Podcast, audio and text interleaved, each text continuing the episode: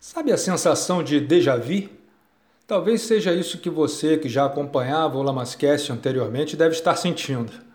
É, você já viu, ou melhor, já ouviu isso aqui antes. Mas agora é diferente, estamos no portal, abrindo um novo caminho. Sejam muito bem-vindos. Lamascast está no ar, na nuvem, com os pés a um passo do chão.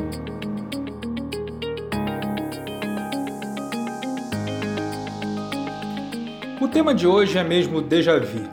Esta sensação estranha de já ter vivido uma cena que parecia inédita. Eu já fiquei com o corpo inteiro arrepiado enquanto algum amigo ou amiga falava comigo em determinado lugar e sentir que já havia vivido aquilo que estava ocorrendo. Não é só o que se fala, mas todo o clima, o cheiro do local, a disposição das coisas, até os pensamentos. E tudo isso em milésimos de segundo. É o tal do déjà vu sem tradução satisfatória em português, pois significa já visto, e é muito, muito mais do que isso. Acho mesmo essa experiência fantástica e intrigante. Aliás, eu a considero fantástica exatamente porque é intrigante.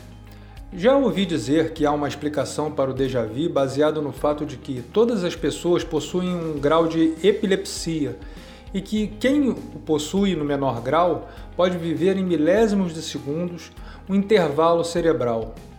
Quando se volta à consciência, tem-se a nítida impressão que aquilo que está acontecendo ali já havia ocorrido em outros tempos. Pode não ser a verdadeira, mas é uma explicação bastante interessante. Outros falam de sonhos esquecidos, mas me convencem menos porque a situação vivida quando se tem o tal déjà vu é idêntica à que retorna à nossa memória. Porém, ainda há os que acham que já vivenciamos mesmo certas situações e que elas se repetem. Lembro então da tese do eterno retorno de Nietzsche e de certos filmes do Buñuel. Os partidários desta corrente se dividem entre os que acreditam termos passado por tal ocasião em uma vida passada estes são os que creem em reencarnação.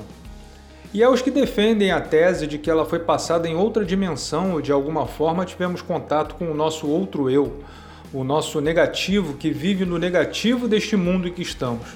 Ou seremos nós aqui o negativo? Será tudo isso uma fantasia da nossa fértil imaginação, dessa galáxia chamada mente?